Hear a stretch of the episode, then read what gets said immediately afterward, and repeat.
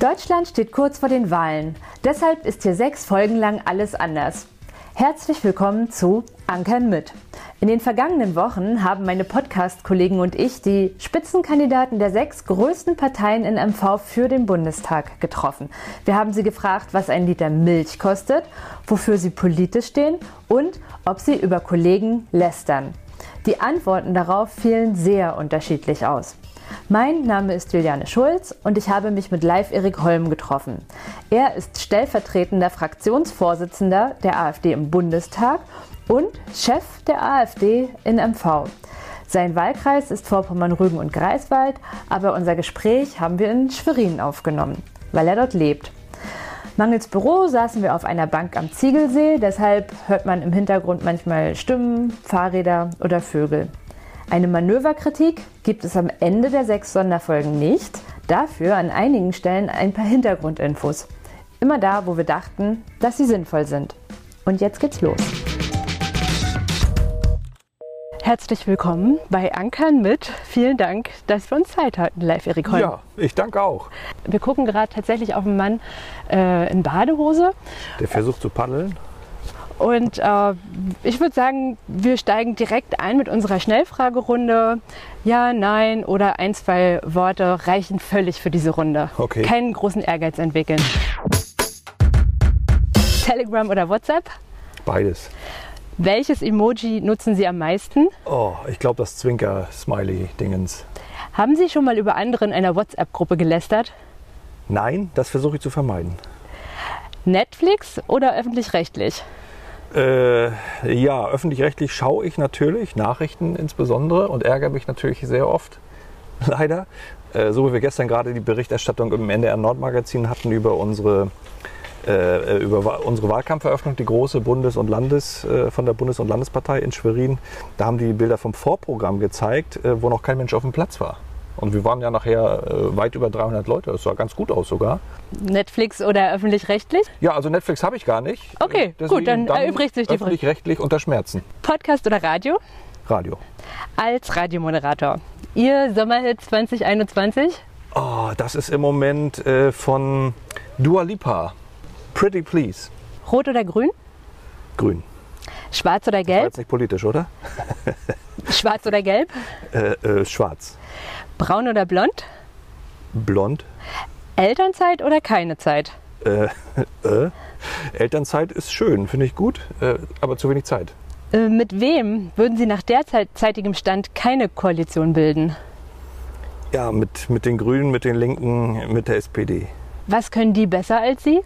Ja, diese drei Parteien, die können äh, besser daran denken, wie man Geld gut verteilen kann. Wir versuchen daran zu denken, wie man das Geld erwirtschaften kann. Welchen Werbeartikel verschenken Sie im Wahlkampf? Äh, Zum Beispiel Kugelschreiber und Grillzangen. Ach, Sie haben die Grillzangen Bei uns genommen. gibt es die Grillzangen. ja, ich habe ich hab sie mir angeguckt. 2,49 im Einkauf. Wie viel kostet ein Liter Milch? Äh, müsste so bei ein bisschen über 60 Cent liegen, 65 in der Drehe. Und Ihr Auto? Wie viel das kostet? Hm? Äh, Im Neupreis, das weiß ich gar nicht. Das ist relativ alt. Also äh, das ist so eine alte Charan-Chese, gebraucht gekauft für 18.000. So, vielen Dank. Erste Runde haben wir hinter uns. Die FAZ hat über Sie geschrieben, dass Sie wie Hansi Flick aussehen. Oh, das habe ich noch gar nicht gelesen. Ja, ist mir dann aber auch aufgefallen. Und die haben auch geschrieben, das Wort nett wurde erst mit seinem Auftauchen in die politische Berichterstattung eingeführt. Hilft Ihnen das bei der Arbeit? Das klingt ja, das klingt ja putzig. Ja, nett ist natürlich, äh, Vielleicht stimmt's ja gar nicht. Hilft das? Also hilft, hilft natürlich, natürlich hilft das. Also äh, wenn man ein sonniges Gemüt hat, dann ist das immer, immer gut, wenn man auf Leute zugeht. Und das muss man ja in der Politik. Und das ist hilfreich. Ich habe schon einige Leute kennengelernt, die eben nicht sehr nett sind. Gilt das auch für Beatrix von Storch? Sie haben ja mal zwei Jahre lang für Sie gearbeitet als Büroleiter und Referent. Ist Ihnen das heute peinlich? Nein, warum? Nein, wir arbeiten ja heute noch gut zusammen. Aber Sie, also Sie gehört zu Fraktion. den Netten, nicht zu den Ja, Netten. absolut. Absolut. Natürlich eine fordernde Chefin. Äh, Das habe ich schon kennengelernt, aber das gehört natürlich dazu, weil man als Politiker ja auch auf so vielen Baustellen unterwegs ist und so viele Bälle teilweise jonglieren muss, dass man sehr gut strukturiert arbeiten muss und da auch die Hilfe der Mitarbeiter auch äh, wirklich gefordert ist. Sie hatte ja damals mit dieser Aussage schockiert, man äh, möge auf Kinder und Frauen an der Grenze schießen. Ist das eine Aussage, die vielleicht sogar als Referent damals aus Ihrer Feder stammte? Nein, äh, die ist, glaube ich, im Affekt äh, gekommen. Ich weiß auch gar nicht mehr genau, wie das gewesen ist, weil es jetzt schon zu lange her ist. Aber äh, das war natürlich unglücklich, wenngleich es war natürlich nicht so ausgedrückt und auch nicht so gemeint in dieser Form. Äh, das war sozusagen indirekt abgeleitet dann als, als Schlussfolgerung. Äh, so hat sie es nie gesagt und natürlich auch nicht gemeint, dass jetzt auf Kinder geschossen werden soll. Beatrix von Storch ist die stellvertretende Bundessprecherin der AfD. Leif Erik Holm war zeitweilig ihr Büroleiter. Dass sie beim Gebrauch von Schusswaffen an der Grenze missverstanden worden sein könnte, ist eigentlich recht unwahrscheinlich, denn ihre Aussage war klar. 2016 schrieb sie auf Facebook, wer das Halt an unserer Grenze nicht akzeptiert, der ist ein Angreifer. Ein Facebook-Nutzer fragte nach, Wollt ihr etwa Frauen mit Kindern an der grünen Wiese den Zutritt mit Waffengewalt verhindern? Von Storch antwortete ja.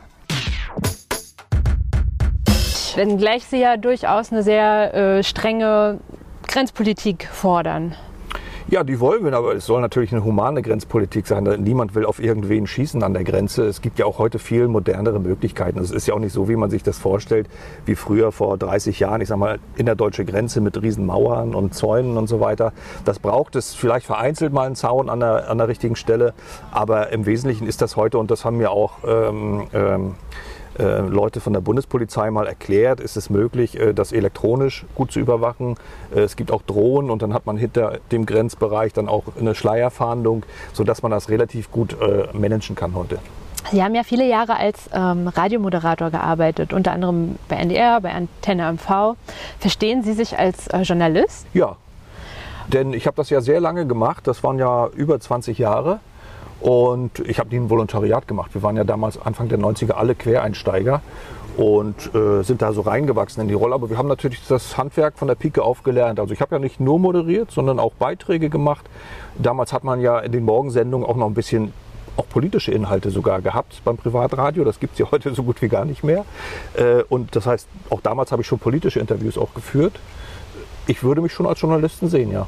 Und ähm, mit diesem Blick des Journalisten würden Sie sagen, dass die Meinungsfreiheit heute in Gefahr ist? Ja, das äh, sehe ich ganz klar. Das ist natürlich sehr subtil. Das ist nichts, was erstens nicht von oben gesteuert ist und zweitens nichts, glaube ich, was gewollt ist in, in dieser Form, aber was sich entwickelt durch einen zunehmenden Konformitätsdruck, sage ich mal. Woher kommt äh, das ist, äh, wodurch das genau verursacht ist, ist mir auch nicht ganz klar. Ich glaube, es ist einfach man wächst in, vielleicht auch durch die heutige Dauerbeschallung mit, von, von Medien, von, von Fernsehen, von, von Radio, von Zeitungen äh, äh, und, und einer, einem breiten Konsens auch in der Politik abseits der AfD in vielen Feldern, nicht in allen, aber in vielen Feldern, äh, wächst so eine Art Mainstream halt heran und wer davon abweicht, der wird erstmal mindestens kritisch beäugt, wenn nicht sogar bekämpft. Also ich habe ein Beispiel gestern auf unserer Wahlkampfkundgebung gebracht.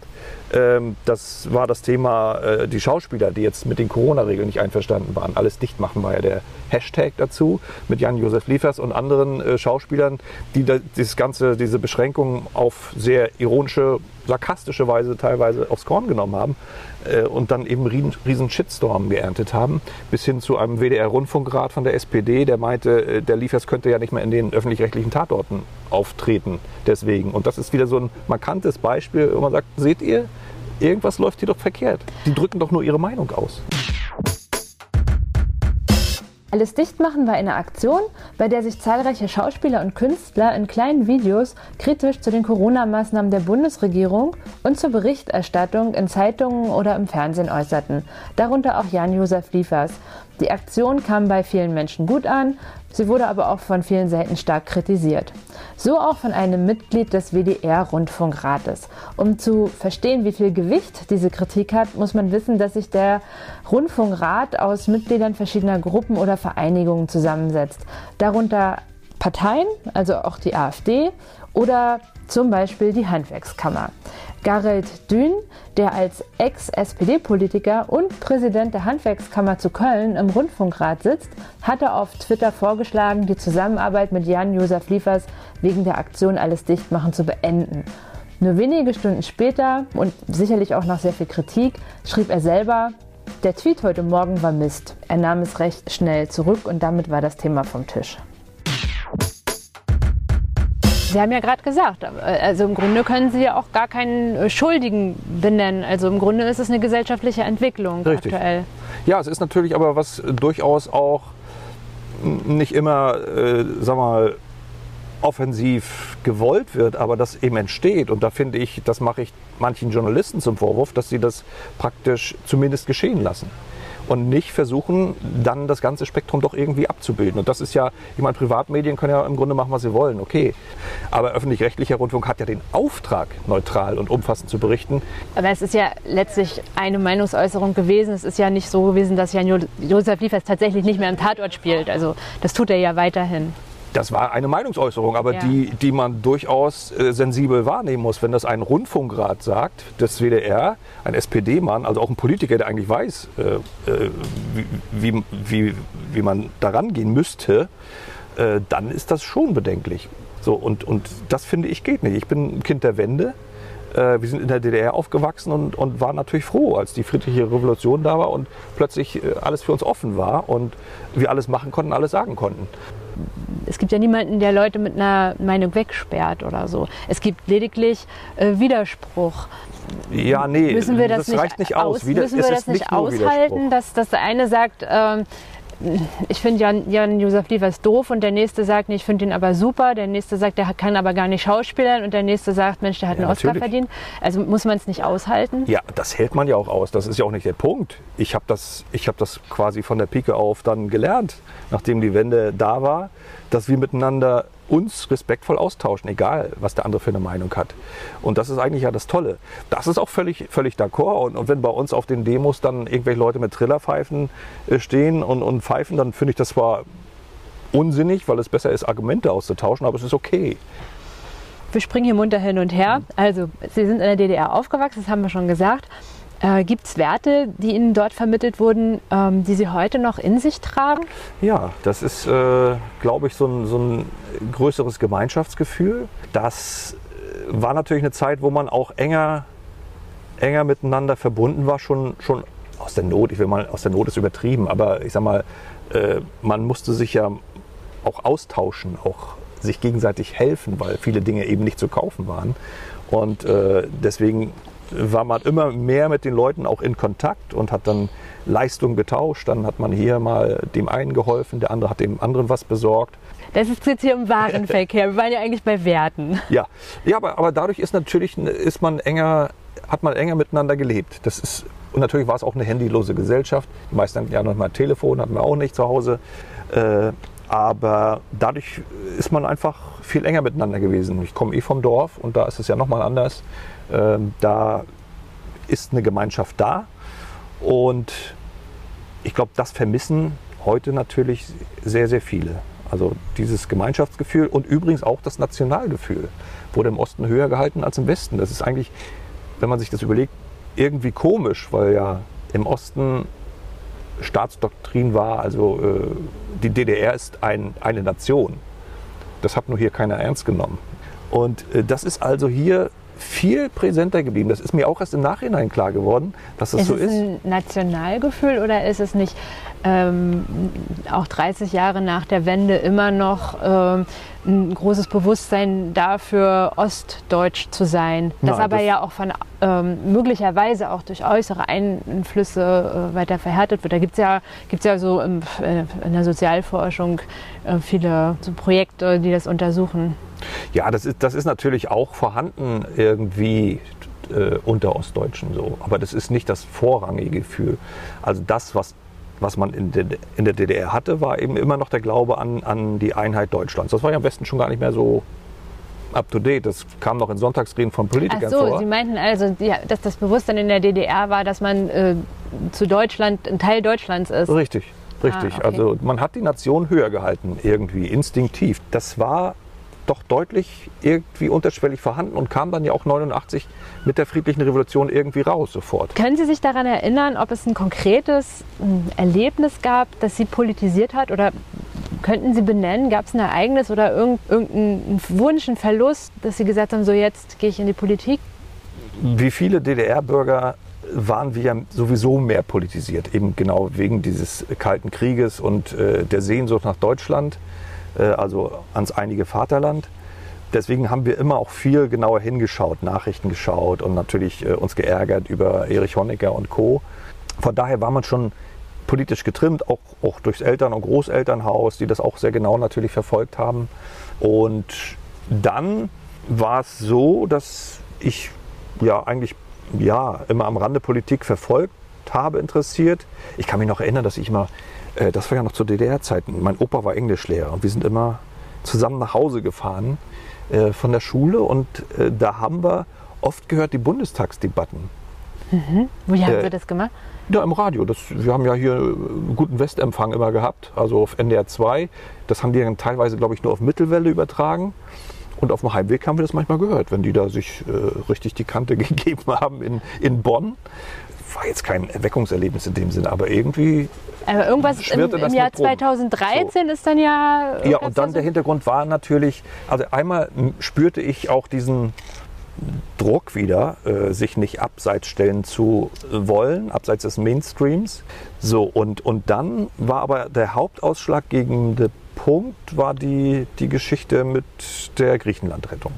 Das war ja im Grunde die Geburtsstunde auch der AfD, weil das eben viele geärgert hat. Deswegen auch viele Professoren, die anfangs dabei waren. Ich hatte ja auch Volkswirtschaft studiert und, und äh, habe mir da auch Sorgen gemacht, dass das irgendwie äh, schief geht. Allein der Euro schon weiß man, und das hat man eigentlich auch an der Uni gelernt, dass das nicht funktionieren kann, wenn man keinen optimalen Währungsraum hat und äh, wo auch unterschiedliche Politik gemacht wird in den verschiedenen Nationen, kann das auf Dauer nicht gut gehen. So, das war auch absehbar eigentlich. Das hatte seinen Punkt dann ja auch gefunden mit der Griechenlandrettung, als man gesagt hat, äh, so, jetzt machen wir hier ESM und wie es alles heißt, diese Rettungsfonds. Und äh, das war der Punkt, wo man es auch dann genau schwarz auf weiß gesehen hat. Die, all die Versprechen, die sie gemacht hatten, und es gibt ja das alte CDU-Wahlplakat von, ich weiß nicht, 98, 99, wir werden niemals für die Schulden anderer Länder haften. Und da war der Punkt, als es dann doch passiert ist. Man hat das Versprechen klar gebrochen und hat äh, dann doch äh, Geld in die Hand genommen, Mittel in die Hand genommen äh, über Kredite, aber letzten Endes sind die auch finanzwirksam und äh, fing dann mit dieser Retterei an. Und das, das war der Anlass für die AfD. Die Griechenlandrettung war ab 2010 ein großes Thema, das Europa jahrelang beschäftigte. Immer wieder musste die EU gewaltige Milliardenkredite gewähren, damit das Land nicht gänzlich zahlungsunfähig wird. Die Gründe dafür und die Auswirkungen sind vielschichtig. In einem Satz, es ist kompliziert und eine einfache Erklärung gibt es nicht weil die AfD natürlich in der Zwischenzeit noch sehr, sehr viele andere Themen mittlerweile aufgeladen hat, äh, für die sie auch äh, steht. Also zum Beispiel, ich habe mir eins rausgesucht, das war mir offen gestanden auch nicht so klar, wie, wie entscheidend wichtig Ihnen dieser Punkt ist, nämlich das Ideal der Drei-Kind-Ehe. Da bin ich jetzt im aktuellen Wahlprogramm äh, drüber gestolpert. Ich weiß, dass äh, Björn Höcke 2014 mal so ein Interview gegeben hat, wo er das sehr ausführlich gesagt hat, aber dass das immer noch so ein, ähm, ein Raum in einem, das, das wusste, das war mir wirklich ehrlich gesagt nicht bewusst. Ja, was heißt ideal ist ja, das muss ja jede Familie für sich selbst entscheiden. Wir wollen ja nur darauf hinweisen, dass äh, die demografische Entwicklung für uns sehr schwierig äh, ist in Deutschland. Es ist ja eine, eine, reine Rechenaufgabe. Es ist klar, wir brauchen 2,1 Kinder praktisch äh, pro Familie, um unseren Bevölkerungsstand zu halten. Sie, Sie schreiben ja ganz konkret im Wahlprogramm, äh, über soziales Marketing soll für Familiengründung und das Leitbild der Drei-Kind-Familie geworben werden. Ist das eine Ideologie und kommt die bei Frauen an? Das ist keine Ideologie. Äh, weil es, ich habe es ja gerade schon gesagt, das ist ja etwas, was man sich an den fünf Fingern abzählen kann, dass wir äh, mehr Kinder brauchen. Das ist ja auch, glaube ich, relativ unstrittig äh, für, für die Bevölkerung. Es ist ja auch kein, nicht etwas, was wir irgendwie in Gesetzesform gießen wollen, sondern es ist ja nur etwas, was wir anstoßen wollen als Gedanke, ob wir nicht die Bedingungen irgendwie schaffen wollen, dass wir wieder mehr Kinder bekommen. Und da wäre es natürlich schön. Ich habe drei Kinder. Genau. So. Ich, bin, ich bin ein Vorbild, wenn man, wenn man das äh, sieht. Äh, muss natürlich nicht jeder drei Kinder haben. Das ist ja Quatsch. Das, das ist ja nur das ist ja nur der Gedanke, Mensch, früher, wenn man, wenn man auch an, an die DDR-Zeiten denkt, wie viele Kinder haben die, äh, haben die Eltern damals gehabt? Das waren ja deutlich mehr, jedenfalls frühzeitig. In den 80ern wurde es dann auch weniger. Ich stelle stell Ihnen meine Frage, die viel äh, normalerweise Frauen gestellt bekommen. Wie vereinbaren Sie Kinder und Karriere? Das soll doch jeder für sich selbst entscheiden. Da gibt es ja verschiedene Wege. Es gibt Frauen, die sagen, ich möchte nach einem Jahr wieder in den Beruf zurück, weil ich da noch was vorhabe, weil ich Karriere machen möchte. Nee, nee, also ich meine jetzt schon Sie, Sie als Mann, Sie als Live Erik Holm, wie Sie das ja, vereinbaren. Ich bin ja keine Frau, aber. nee, Sie haben aber drei Kinder. Ich habe drei Kinder. Naja, gut, ich bin im Wesentlichen natürlich äh, jetzt für die Erziehung nicht immer da, das ist klar. Das macht schon meine Frau weitestgehend. Ich versuche dann die Zeit zu nutzen, in der ich da bin, aber äh, geht natürlich auf Dauer nicht. So, äh, wir haben es so gehalten, dass wir bei allen dreien, und der, der Kleinste ist jetzt gerade in die Kita gekommen, der ist jetzt in der Krippe, dass wir mit allen, jeweils äh, ist meine Frau zwei Jahre zu Hause geblieben. So, wir haben gesagt, das ist ein guter Stand. Ähm, so mit 18 Monaten, das ist so die Zeit, das, das ergibt sich aus, aus, aus der Forschung. Da sind die Kinder soweit, erstmal gut laufen schon und wollen auch interagieren mit anderen Kindern. Und das ist so ein Zeitpunkt, wo man sagt, okay, wenn sie jetzt mit anderen Kindern zusammenkommen und spielen können, dann ist das, ist das richtig. Und so haben wir es gehalten. Und aus meiner Sicht war das gut so. Also, aber das, das muss wirklich jeder individuell entscheiden. Und äh, wir wollen eigentlich eine Wahlfreiheit. Was wir sagen ist, äh, es muss nicht das gesellschaftliche Ideal sein, dass jetzt jede Frau Karriere macht und sofort in den Beruf wieder zurückgeht. Es muss genauso gesellschaftlich angesehen, gut angesehen sein, wenn sich eine Frau entscheidet, okay, ich finde Kinder wichtig und die Erziehung meiner Kinder wichtig. Ich lasse sie zwei, drei, vier Jahre zu Hause, wie auch immer. Und Sie haben ja auch eine, ich zitiere jetzt nochmal das Programm, eine aktivierende, geburtenfördernde Familienpolitik im Programm. Das bedeutet, dass Sie sagen, ähm, auf Landesebene 5000 Euro Begrüßungsgeld für Babys und ähm, auf Bundesebene soll jeder, ich weiß gar nicht, da steht da ehrlich gesagt gar nicht drin, also ich weiß jetzt gar nicht, ob jeder Mann oder jede Frau 20.000 Euro äh, aus der Rentenkasse Beide. erhalten. Beide, also die beide Eltern. Jeweils Ja. 20.000? Ja. Das ist ein lukratives. Das ist ja auch äh, richtig, weil natürlich jedes Kind äh, wird nachher im umlagefinanzierten Rentensystem wieder die nächsten Rentner äh, finanzieren. Das muss ja auch belohnt werden. Das ist so eine Aber- klare Sache. Das ist enorm viel Geld, wenn man es jetzt mal hochrechnet auf. Das ist bezogen auf die Renten ist das am Ende nicht so viel Geld. Würden Sie das auch versprechen, wenn Sie in Regierungsverantwortung wären? Oder verspricht sich so- sowas leichter äh, aus einer Opposition heraus? Natürlich ist es leichter aus der Opposition. Wir schreiben natürlich alles rein, was wir gerne hätten. Das heißt ja nicht, dass wir alles gleichzeitig umsetzen können. Das wird nie möglich sein. Deswegen ist, ist das eigentlich normal. Da wollen wir hinkommen. Äh, Wir müssen dann natürlich schauen, wenn wir in Regierungsverantwortung kommen, das wird ja hoffentlich irgendwann mal passieren, dass wir dann Stück für Stück unsere Ideen auch umsetzen. Das wird nicht von heute auf morgen gehen, das ist völlig klar. Ähm, Sie schreiben auch im Wahlprogramm, Genderwahn und Klimahysterie werden den Kindern heute schon im Vorschulalter näher gebracht. Ähm, und Sie wollen Kitas und Schulen von Angst, ich zitiere, und Hysterie frei halten. Ähm, erleben Sie das bei Ihren Kindern so in der Kita? Also ich habe jetzt kein Beispiel aus der eigenen äh, Familie, äh, aber das sind ja auch Dinge, die, das wird ja unterschiedlich gehandhabt. Es gibt jetzt im Kindergarten, glaube ich, jetzt nicht da irgendwelche großen Lehrpläne, um das äh, alles so äh, fein schon ähm, reinzugeben. Aber natürlich unterschwellig passiert sowas. Also ich weiß nicht wo und wie und wann jetzt genau, aber äh, solche Dinge passieren im Einzelfall. Äh, ich glaube nicht, dass das verewigt ist, aber ähm, da ist es doch schon geboten, ein bisschen vorsichtiger ranzugehen auch und, und ein bisschen auch Dinge offen zu lassen. Also und nicht zu viel. Weil Kinder sind natürlich sehr schnell beeinflussbar, das ist, ist schon klar. Und da muss man ein bisschen aufpassen. Das ist natürlich dann eher in der Schule wird das, wird das sicherlich mehr daraus. Das war ja im Grunde schon ein, eigentlich ein Beispiel dafür und auch gestern, ich hatte mir noch mal Ihre Rede angehört, es kommen ja schon oft Begriffe bei Ihnen vor wie Welle, Wahn, Hysterie äh, und durchaus auch angstmachende Formulierungen. Wie wichtig ist Angst für, für Ihre Politik oder für Ihren Wahlkampf? Ja, wir wollen die Ängste, die Ängste wollen wir ja gerade nicht äh, geschürt wissen. Also im Grunde warnen wir vor der Angstmacherei. Ja, also ja, ja aber also mein Puls geht aber natürlich hoch, wenn, wenn so in so einer hohen Taktung, ne, so, ähm, so, so krass negativ besetzte oder ja auch äh, Worte, die wirklich genau das ja auslösen. Ne? Sie kennen sich aus, sie wissen, was Framing bedeutet. Also so Welle, wir haben ein Bild vor Augen, Wahn, Hysterie, wir haben alle Ja, ein Bild vor Augen. Ne? Und wenn sie, das, wenn sie das in hohem Maße nutzen, dann, dann lösen sie natürlich auch Ängste aus. Ja, das kann passieren, aber wie will man reagieren auf diese Angstmacherei? Klimakrise zum Beispiel.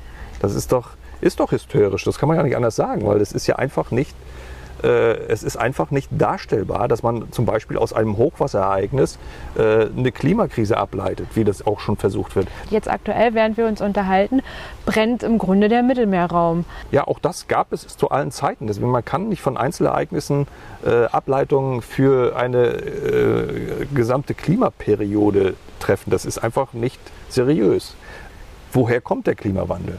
Manche sagen, er ist zu großen Teilen menschengemacht. Es gibt aber auch andere, die sagen, ja, es gibt Klimawandel, das zeigt sich, aber wir wissen nicht, wie hoch der menschengemachte Anteil ist. Hm, Aber so, der, diese der Anteil ist natürlich sehr klein, dieser Wissenschaftler. Ne, ne? der ist gar nicht so klein, wenn man sich das genauer anschaut. Es gibt viele, die sagen, wir wissen es einfach nicht genau. Die hat man dann aus diesen großen Studien äh, sozusagen äh, äh, rausgenommen und dann sah es mehr aus. Ich habe das in verschiedenen Vorträgen auch schon mal drin gehabt. Der Weltklimarat stützt sich auf führende Experten aus 66 Ländern, die ihre Erkenntnisse zusammengetragen und jüngst veröffentlicht haben. Sie sind sich einig, dass der Klimawandel menschengemacht ist. Entscheidend sei der CO2-Anstieg in der Atmosphäre seit Beginn der Industrialisierung. Viele AfD-Mitglieder stellen den menschengemachten Klimawandel in Frage, aber längst nicht alle. Auch wir sind ja als konservative Partei durchaus gewillt, Umweltschutz zu betreiben und vorsichtig ranzugehen an die Dinge. Äh, nur, was ich nicht verstehe, und das ist äh, bei denjenigen, die die Klimakrise propagieren und dass wir in, allen, in ein paar Jahren praktisch alle tot sind, wenn wir so weitermachen, so, das wird doch gemacht, das ist doch real. So, und äh, das ist jetzt mal auf den Punkt gebracht. Und, und das Problem ist daran, wenn es so wäre, wir, wir würden das jetzt mal so akzeptieren, es ist so kurz vor knapp, dass das Klima kippt und alles geht den Bach runter dann gäbe es nur eine Möglichkeit. Und das sind nicht Windräder, sondern das ist Kernenergie, weil die ist quasi emissionsfrei. Da kommt kein CO2 oben draus. Außer, dass So. wir nicht wissen, wohin mit dem Müll, ne? Ja, Weil aber die, die Jacke ist mir immer noch näher als die Hose.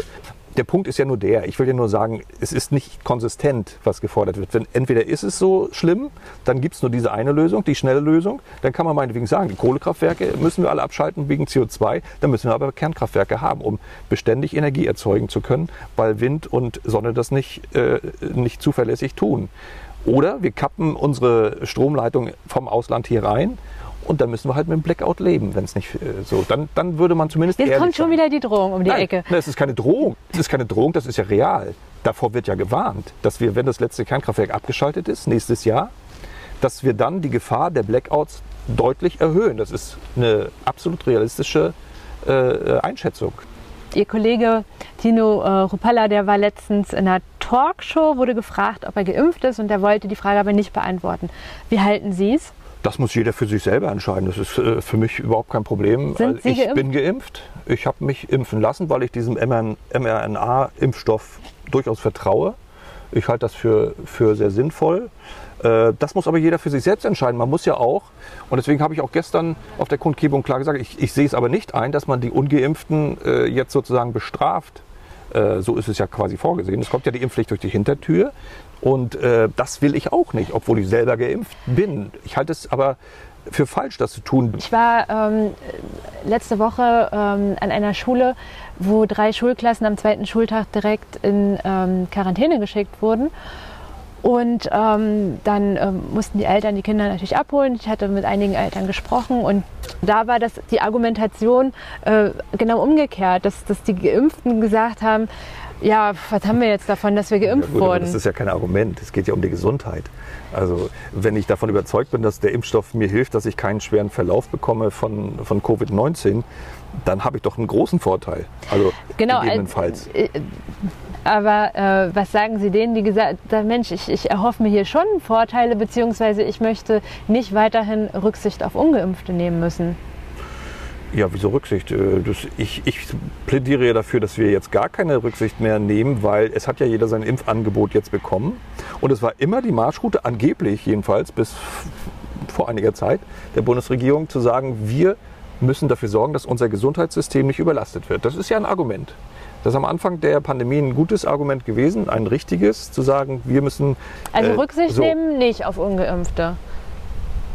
Rücksicht auf Ungeimpfte nehmen? Hm?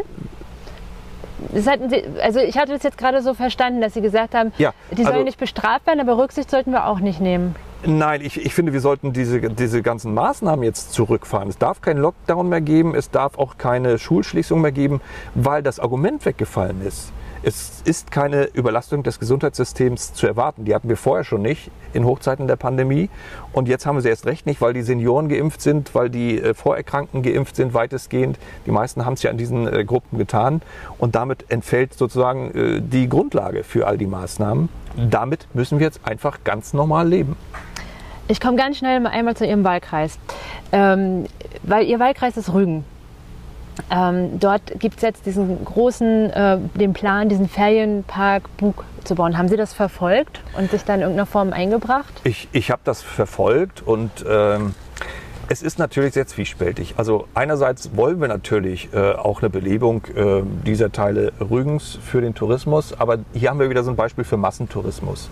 Und das ist das, was wir in der Form so nicht wollen. Es werden Arbeitsplätze entstehen, das ist auch wieder gut eigentlich, aber es ist aus meiner Sicht ein bisschen zu groß von der, von der Dimension. Also ähm, 2000 Urlauber und dann auf diesem schmalen Bug mit einer Zufahrtsstraße, das halte ich schon für schwierig. Also äh, es sieht ja alles schick aus und man kann sich das irgendwie auch vorstellen und wir freuen uns ja, wenn die Insel auch belebt ist, ähm, weil es uns allen, allen Arbeitsplätze auch gibt. Ähm, aber vielleicht, wenn wir da ein bisschen Gang runterschalten können, ein bisschen kleiner, dann wäre mir das ehrlich gesagt ein Projekt, was ich gut finden würde.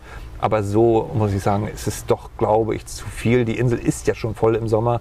Äh, es staut sich an allen Ecken und, und äh, noch mehr davon. Können Sie sich da irgendwo einbringen oder werden Sie sich da an irgendeiner Stelle einbringen? Ich werde es natürlich mit ansprechen, auch jetzt im Wahlkampf, das ist äh, völlig klar. Ähm, aber letzten Endes bin ich nicht für solche Entscheidungen zuständig.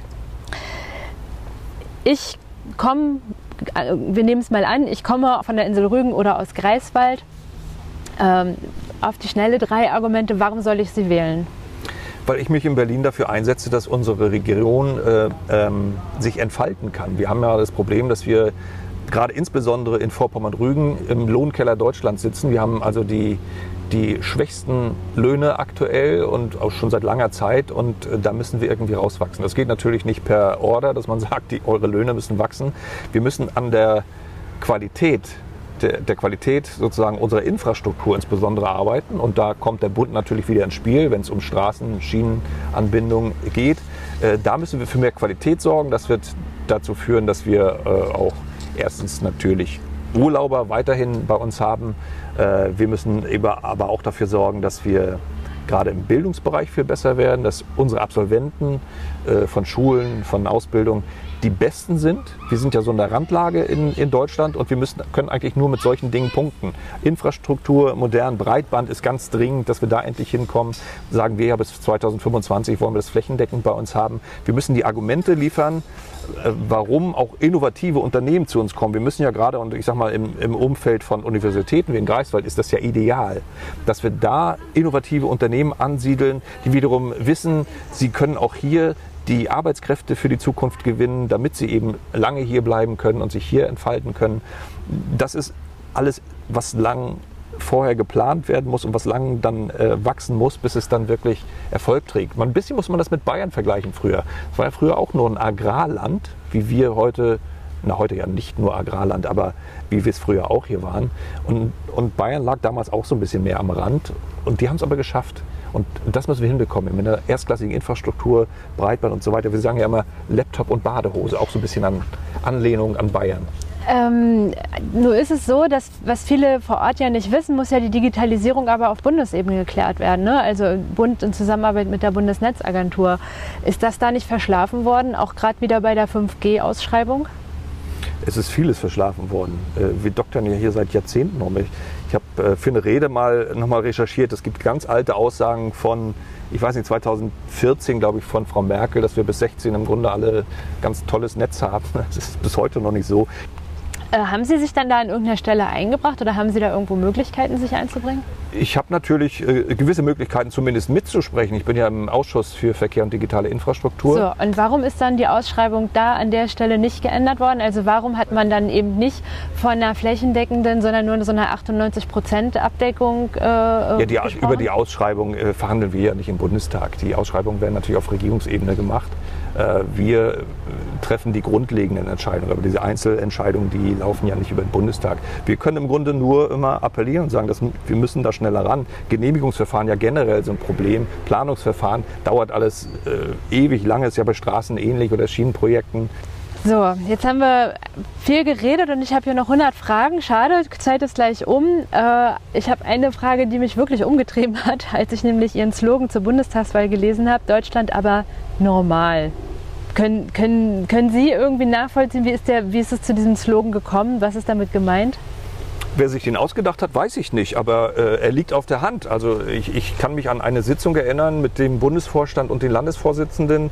Äh, da wurde uns das erste Mal dieser Film zu der Kampagne vorgestellt und der war wirklich bewegend für uns, weil er genau den Nerv getroffen hat. Den Nerv auch der Bürger, äh, einfach jetzt die Nase voll zu haben von diesem Corona-Zeug, den ganzen Einschränkungen, Beschränkungen äh, und, und, äh, und wir einfach wieder normal leben wollen. Das ist ja die Aussage. Wir wollen endlich wieder normal. Früher wollte man hip sein oder was Besonderes machen. Heute wäre man froh, wenn man einfach normal leben könnte. Gut, das wünsche ich ja, glaube ich, äh, jeder. Ja, deswegen das, ja hat ja, das hat ja die AfD nicht exklusiv sozusagen. Habe ich auch nicht behauptet, aber wir haben es exklusiv als Slogan. Ähm, okay, also gibt es jetzt gar kein Beispiel sozusagen, wo Sie sagen, an der und der Stelle ist, ist, es, ist es unnormal oder an dem Tag X kam die Unnormalität über uns. Also Nein, es bezieht sich natürlich vorwiegend auf die Corona-Beschränkungen, äh, geht natürlich auch ein bisschen weit darüber hinaus, weil wenn wir über all die Dinge reden, über die wir schon gesprochen haben, äh, ob das, ob das äh, die EU ist, der Euro ist, ob das, ob das äh, die Energiepolitik ist, die Klimapolitik, äh, all die Dinge, die wir äh, anders sehen als andere Parteien, das halten wir schon nicht mehr für normal, was da teilweise passiert. Gibt es denn eine, vielleicht eine Abschlussfrage, gibt es denn eine Sache, eine konkrete Entscheidung, die Deutschland wieder auf den Pfad der Normalität, so wie Sie sie sich wünschen, brächte? Es wird nicht die eine Entscheidung sein. Also äh, ich glaube, was wir uns klar machen müssen, dass der Souverän nach wie vor das deutsche Volk ist. Und wir geben immer mehr nach Brüssel ab. Und das halten wir für falsch, weil natürlich hier auch nur Politiker verantwortlich gemacht werden können. Wir können ja keinen Politiker in Brüssel verantwortlich für irgendwas machen. Keine Chance. So, das heißt, die Entscheidungen müssen in Deutschland getroffen werden. Wir wollen ja an sich die Zusammenarbeit schon in Europa. Das wird ja auch mal behauptet, wir, wir sind gegen Europa. Das ist ja völliger Quatsch. Also Sie wollen die Nationalstaaten. Wir wollen die Nationalstaaten, ein Europa der Vaterländer, die natürlich gut und eng zusammenarbeiten mit Reisefreiheit, mit Handelsfreiheit, gemeinsamen Binnenmarkt. Das wollen wir alles haben an und für sich. Wir wollen aber nicht fremdregiert werden aus Brüssel. Das wollen andere Länder auch nicht. Deswegen sind die Briten ausgetreten, bedauerlicherweise, äh, weil sie auch dieses Problem gesehen haben. Und zwar mehrheitlich dann in der Abstimmung. Ähm, also, aber das wäre der wichtigste Punkt, dass wir da wieder hinkommen und äh, wieder souverän handeln als Deutschland. Äh, das ist eigentlich unser großes Interesse. Und dann hoffen wir, dass wir ja, wieder Politik der Vernunft gemacht und weiterhin mit Hysterie und Angstvokabeln. Ich hoffe, dass wir die irgendwann weglassen können, wenn wir diese ganze äh, Diskussion um Klimakrisen und so weiter wieder aufs Normalmaß gestutzt haben. Vielen Dank, Live Erik Holm. Danke auch.